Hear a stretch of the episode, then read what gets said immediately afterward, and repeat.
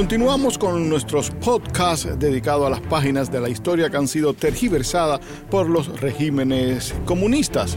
Y de nuevo nos acompaña Juan Carlos Miranda, historiador cubano-americano, un joven que se ha dedicado a estudiar la Segunda Guerra Mundial, Europa del Este. Fue becario del Congreso Bundestag, una beca de intercambio para jóvenes universitarios, y actualmente es becario del Instituto Cultural Americano Polaco. Gracias de nuevo por estar con nosotros, Juan Carlos. El placer es mío.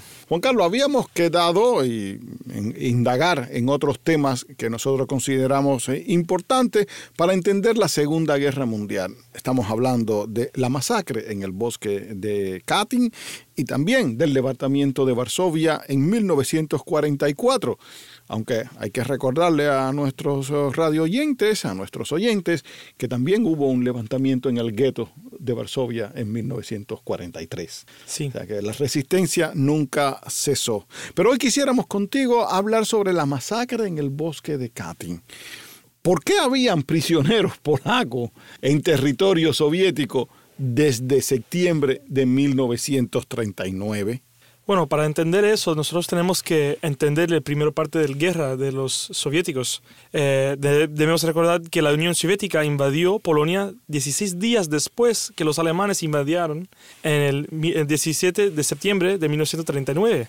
Esta fue una invasión cooperada como aliados fue diseñada en secreto entre el pacto Molotov-Ribbentrop. Polonia se dividiría con sus provincias orientales bajo control soviético y las provincias occidentales bajo control nazi. Cuando los soviéticos y los nazis llegaron al medio del país, se dieron la mano, partieron el pan e incluso hicieron un desfile de sus tropas juntos. Es algo que omiten deliberadamente de la historia. Fue impactante en ese momento que estos grupos de ideología opuesta trabajaron juntos pero Stalin y Hitler tenían la idea compartida de destruir el Estado polaco y agregarlo a sus imperios. Tampoco olvidemos que los soviéticos dijeron que invadieron para proteger a los ucranianos y bielorrusos, ya que Polonia colapsó, aunque no lo había hecho. Seguramente lo haría ahora con la invasión, invasión soviética. Aunque tenía un Estado polaco on the ground, Exacto. subterráneo. Muchas veces cuando imperios como esta invaden, encuentran una mentira o una pequeña excusa para comenzar la guerra en sus términos. Francia y Gran Bretaña declararon la guerra a Alemania, pero no hicieron nada a la Unión Soviética, desde aquí para llevarlos a la guerra. Polonia esperaba que sus aliados al menos se enfrentaran a Alemania, pero en cambio esperaron a los alemanes, dejando así Polonia para ser ocupada. ¿Cuántos, cuántos polacos fueron detenidos? ¿Cuántos fueron enviados a los campos de concentración rusos o soviéticos en aquel entonces? ¿Y cuántos fueron detenidos por los alemanes o masacrados, como quieras poner? ¿Qué, sabes de eso?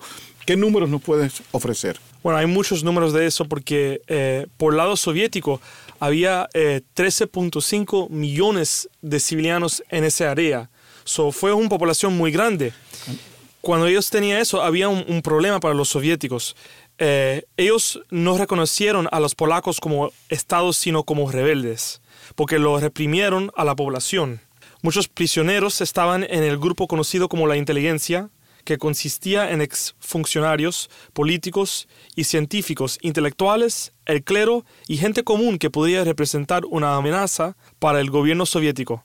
Eso significaba que si detenían, tu familia también podía ser detenida. La parte de aquí que yo tengo dice los números, dice por qué lo hicieron eso a, los, a los prisioneros. Después, los soldados polacos fueron arrestados en masa. También hubo 13.5 millones de polacos que quedaron bajo control soviético. Los soviéticos no reconocieron a los polacos como Estado, sino como rebeldes. 50.000 ciudadanos polacos fueron encarcelados. Aproximadamente 1.5 millones de ciudadanos polacos fueron deportados a Siberia. La mayoría de los oficiales fueron asesinados. En el podcast pasado pusimos el himno de los desterrados a la Siberia. Exacto. Cuando tú hablabas en el, del ejército de Andrew que se formó con los soldados presos polacos en los campos de concentración de la Siberia. ¿Cuál era la composición de los social de, los, de esos prisioneros que estaban detenidos en la Unión Soviética? ¿Quiénes eran? ¿Eran nada más que soldados o habían también de otras capas sociales, maestros, médicos? ¿Quiénes eran? ¿A quiénes los soviéticos, el NKVD, eh, Stalin, eh, quería desterrar de Polonia, sacarlos de esa zona y enviarlos a la Siberia o a otros campos de concentración, porque Katyn no estaba en la Siberia, Katyn estaba en territorio de, la Federación Rusa. Bueno, eh, la idea fue cualquier persona que puede ser un problema para el gobierno soviético. So, fue los políticos, fue los oficiales, fue eh, militares. hablando de quién? Político, eh, un alcalde de una ciudad, miembros de los partidos. Sí, cualquier persona que podía ser un líder de resistencia, de que puede hacer un momento de esperanza para, eso, para esa población. Y personas que eran intelectuales, también el clero, porque cuando nosotros vemos la historia de Polonia, el clero siempre fue importante. Siempre fue un, un grupo que ayudaba a luchar contra el imperialista o el, el ejército que venía a Polonia. Polonia, el catolicismo, que es la, religión mayoritaria, fundamental, eh, era la que conservaba la, las raíces nacionales, el idioma, la cultura. Y ser, ser polaco era ser católico, y, ser polaco era mantenerse dentro de, eh, de esa comunicación de la iglesia con la sociedad. Y también yo tengo que decir que no solo fueron como dicen eh, polacos, pero también había otros polacos que eran de Ucrania, que eran de Bielorrusia, que eran que ahí, que ahí vivían en Polonia y cambiaron a polaco, eran nacionales polacos, eh, también muchos judíos, judíos polacos. Eh, uno de las eh, personas que lo, le cogieron en Katyn fue el gran rabino del ejército polaco, también ellos lo cogieron, que se llamaba Baruch Steinberg. Cualquier persona que, eran, que podía ser un problema por esa ideología, por ese régimen, por, por los, de los soviéticos.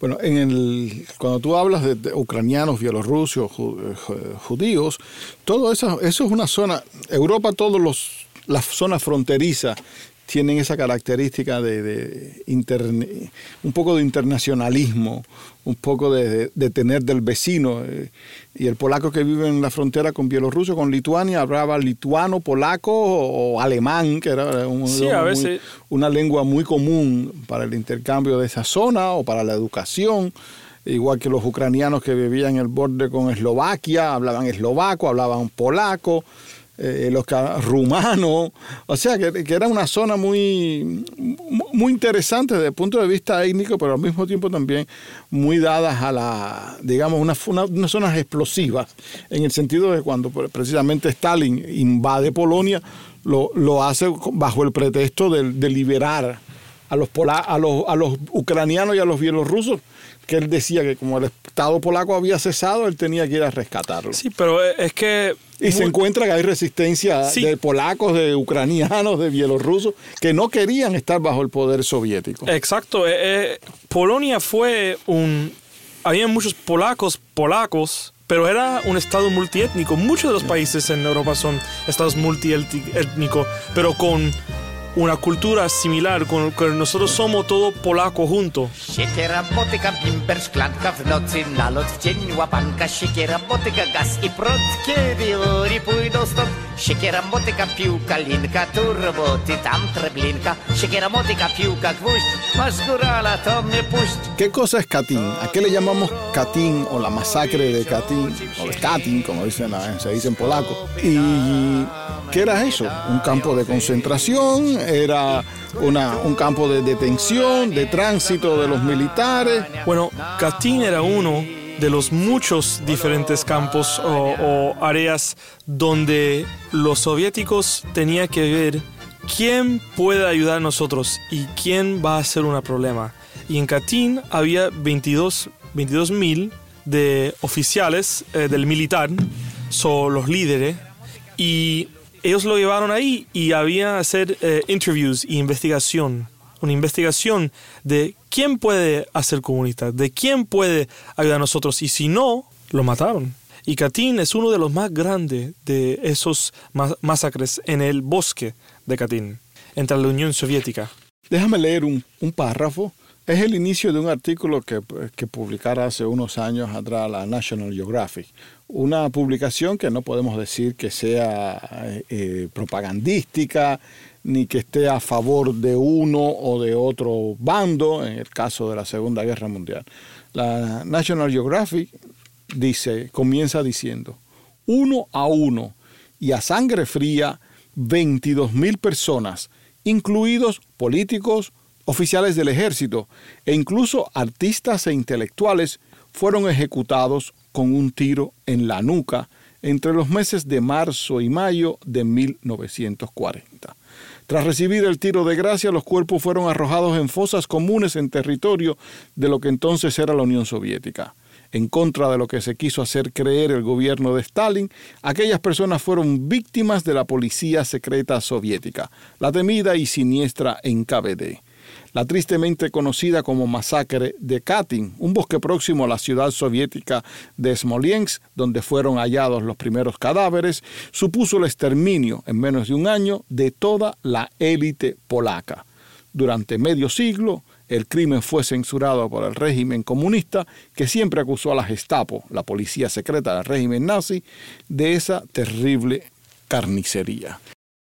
¿Cómo fue que las tropas nazis descubrieron las fosas comunes y qué hicieron ellos entonces? Bueno, en el 22 de junio eh, de 1941, Operación Barbarossa, comienza la invasión de la Unión Soviética por parte de Alemania, de los nazis. Este es el comienzo de la Gran Guerra Patriótica. Como le llaman los soviéticos. Sí. Y aunque existen relaciones difíciles entre el gobierno polaco en el exilio y la Unión Soviética, intentan trabajar juntos contra los nazis vemos esta relación luchar, pero terminó por completo en 1943 con el descubrimiento de Katyn. ¿Había cooperación entre...? Eh, sí, bueno, había cooperación porque eh, Gran Bretaña y los Estados Unidos estaban diciendo tenemos que... Eran aliados. Aliados con la Unión Soviética, no Polonia, porque empezó la guerra, empezó con la Unión Soviética, con los nazis.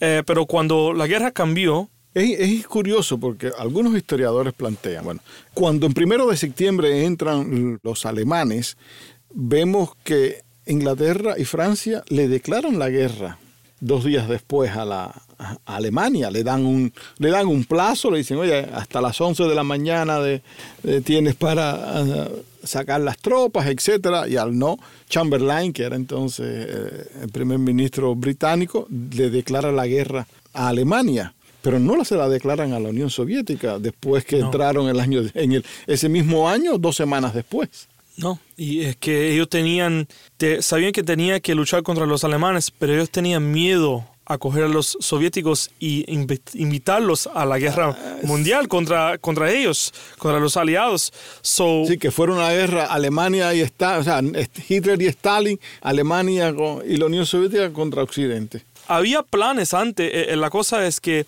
el Molotov-Ribbentrop viene... Hay, un pacto también de amistad y cooperación, no solamente el, de, el primero de agosto. Hay otro pacto también que se firmó. Hay dos pactos entre la Unión Soviética y Alemania. Y Alemania. Sí, sí, sí. No, no, era, era escondido adentro de eso. Y porque el mundo estaba como en shock eh, del, del concepto que comunistas ayudando a, fascistas, a nazis.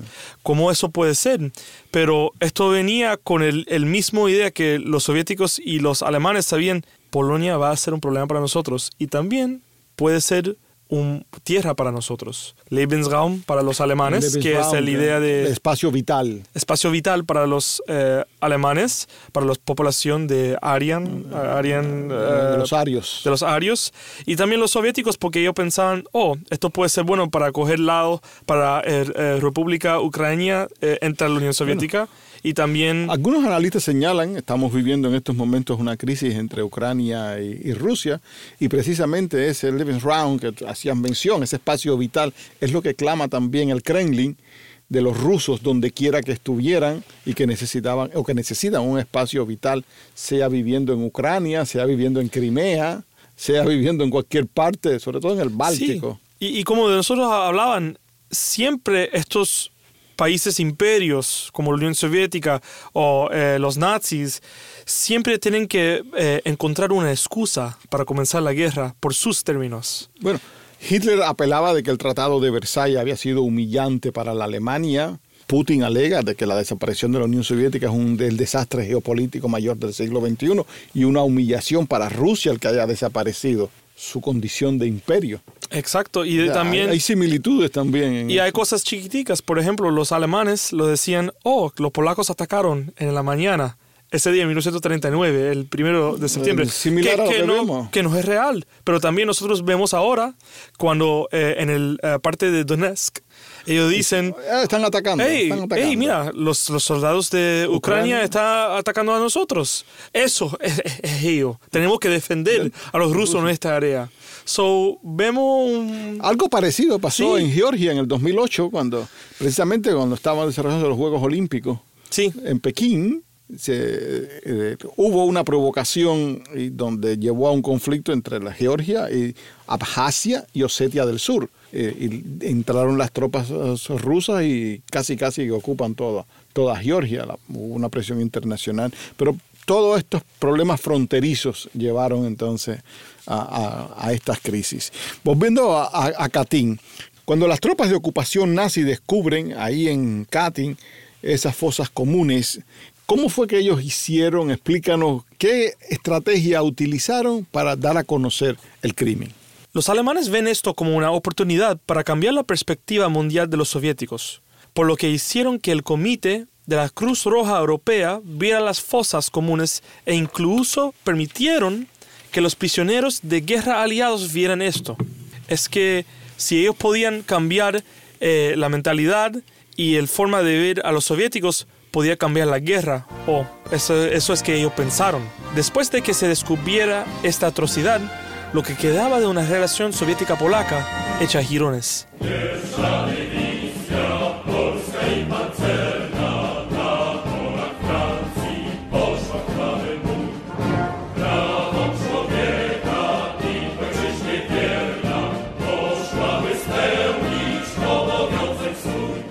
En el 2012, un grupo de, de congresistas estadounidenses varios de ellos de origen polaco, pidieron la desclasificación de documentos del Archivo Nacional de Estados Unidos y fueron publicados en septiembre de, de ese año casi mil páginas. Y en ellas se constatan que prisioneros de guerra estadounidenses enviaron mensajes secretos codificados a Washington con la noticia del crimen soviético. En el año 43 vieron hileras de cadáveres en avanzado estado de descomposición en el bosque de Katyn, en la frontera occidental de Rusia. Prueba de que los asesinos no podían haber sido los alemanes, quienes recientemente habían ocupado la ciudad o la zona de donde estaban los bosques de Katyn, ahí en, la, en Smolensk. ¿Cuál fue la reacción del Kremlin? ¿Qué dijo Stalin ante ese hallazgo? Eso no fue nosotros, eso tuvieron que ser los alemanes. Mira, los lo atrás de la cabeza, eso es clásico alemán. Y también los alemanes o los nazis le decían la misma cosa, balas detrás de la cabeza, eso es clásico de los soviéticos, los soviéticos siempre hacen eso. Y mira, una cosa común de todos los, los eh, oficiales, esto es los soviéticos. Y fue otra vez, otra vez, otra vez, otra vez. La cosa que es importante de esto es que, igual que fue los soviéticos, los eh, Gran Bretaña y también los Estados Unidos miraban a la otra miraban al otra al otro lado al otro lado no para ellos fue más importante tener los soviéticos con ellos contra los nazis que decir que era real que los soviéticos también hicieron esto contra los polacos y esto fue uno de los muchos formas de abandonar el este que nosotros vemos por la historia eh, entre el eh, siglo XX. Bueno, hay un, hecho interesante y precisamente me, me voy a refugiar de nuevo en National Geographic y que dice que para justificar la masacre, el entonces jefe de la policía secreta soviética, el comisario del NKVD, que era Lavrenti Pavlovich Beria, calificaba a los polacos en una carta calificada de ultrasecreta como permanentes e incorregibles enemigos del poder soviético. Y ordenaba a la NKVD juzgar a los detenidos en tribunales especiales sin contar con su comparecencia y sin acta de acusación, mediante la mera producción de certificados de culpabilidad y que se le aplique el castigo supremo, la pena de muerte por fusilamiento. Y en ese documento está la firma con un lápiz de color azul de Joseph Vissarionovich Stalin con la palabra rusa sa. Sa significa a favor. Tú puedes estar sa, que es a favor, o protiv, que es en contra. Y aquí Stalin marcó de su puño y letra sa estaba a favor del asesinato. ¿Qué pasa de las relaciones de Stalin con el gobierno provisional polaco en Londres cuando ellos piden una mayor investigación o presionan para obtener más datos? Completamente destruido. Ah, en ese momento, en 1943, termina estas relaciones con, eh, bueno, con el gobierno eh, en Londres y Stalin. Es total, hay nada. Solo hablan... Uh, entra lo, Gran Bretaña y también los Estados Unidos. So, ahora en este momento los polacos y los soviéticos no están comunicándose. Es total separado. Y la forma de guerra cambian. El mente de la guerra cambian entre los polacos y los soviéticos en su relación. Cuando los soviéticos vuelven a ocupar la zona, crean una comisión que se le llamaron la Comisión Burdenko para supuestamente investigar esta, eh, esta masacre. ¿Qué conclusión dijo Burdenko y a qué, cuáles eran las conclusiones que hicieron los soviéticos entonces? Bueno, Nikolai Burdenko eh, era el cirujano general del Ejército Rojo. Encabezó una comisión para investigar a Katyn. Eso Stalin dice, ay, hay una comisión de los alemanes y de los europeos, nosotros vamos a mandar una comisión también. Y fue por Burdenko y, ellos eh, finalmente afirmó que los alemanes lo habían hecho. Pero esto solo fue por hacer comparación de cómo mataron a, los polacos y cómo los alemanes mataron a otros soviéticos en otros eh, sitios o pueblos. Pero eso fue refutado más tarde diciendo que carecía de evidencia científica. En 1993, cuando un ruso dirigió una investigación por la comisión de la oficina del fiscal militar jefe de Rusia, So, hasta en 1993 es cuando dicen no. Oficialmente. Oficialmente. Claro, porque ya durante la perestroika hay que destacar y hay que reconocer el mérito de Mikhail Gorbachev, quien fue el primero que abiertamente reconoció de que habían sido las tropas soviéticas las que habían matado a los polacos. El, hubo un, eminente político soviético entonces, Alexander Yakovlev, que entregó los documentos a Polonia y se creó una comisión para ir elaborando. Desaparece la Unión Soviética y Yeltsin se queda al frente de, de, Rusia como heredera de la Unión Soviética y es cuando se viene esta entrega total y se reconoce la responsabilidad. Katyn sigue siendo una herida abierta en las relaciones ruso-polacas tan reciente como el fallecimiento de un expresidente de ese país en el 2010 cuando viajaba a Smolensk para rendir homenaje a los polacos caídos en ese bosque por órdenes de Stalin. Háblanos en los minutos que nos quedan la película que en 2007 Andrzej Wajda hiciera sobre Katyn. Bueno, en 2007 el cineasta polaco Andrzej Wajda daría el siguiente paso adelante en la preservación de la memoria polaca. La película Katyn cubriría no solo la masacre, sino la experiencia de los oficiales polacos detenidos dentro del campo, sus entrevistas, las desapariciones, el terror sobre las familias de los oficiales polacos, la culpa de los pocos liberados, la experiencia de los niños forzados a tragarse la mentira de los funcionarios soviéticos, la película es una de las explicaciones más realistas y gráficas de Katyn. Uno realmente siente la impotencia que sienten estas personas y el dolor en torno al tema. Al igual que la gran historia polaca, Katyn es una historia humana, algo con lo que todas las personas pueden simpatizar. Aunque es difícil, es uno de los mejores y se lo recomiendo a cualquiera que quiera saber qué hicieron los soviéticos y comprender la verdad que conlleva vivir bajo un régimen represivo. yo creo que precisamente no solamente esa película, hay que ver bien la obra de Bagda para entender la historia de Polonia, eh, de Diamantes y Ceniza, El hombre de hierro, El hombre de acero, El hombre de mármol. Sí. Son, son, son películas no, no solamente clásicos del cine polaco, sino clásicos de la historia de, de la, para entender lo que fue el comunismo. Y, en el 2017, por el centenario de, de la, implementación, de la implantación del bolchevismo, primero en Rusia y después el comunismo en varios países del mundo, se hizo un catálogo de 10 películas que habría que ver para entender el comunismo y entre ellas está Katyn. Esta fue una de las últimas películas, no la última, pero una de las últimas, pero que era casi autobiográfica porque su, su, su padre fue asesinado ahí y varios, varios miembros de su familia también murieron eh, en el en ese, en ese bosque cerca a Desmuriens. Bueno, muchas gracias por, por estar con nosotros hoy hablando de la masacre de, de Katyn. Y bueno, nos vemos en el próximo podcast para hablar de los levantamientos, el del 43 en el gueto y el grande, el del verano de 1944, que durante meses se enfrentaron a toda la maquinaria militar nazi en una ciudad, Varsovia.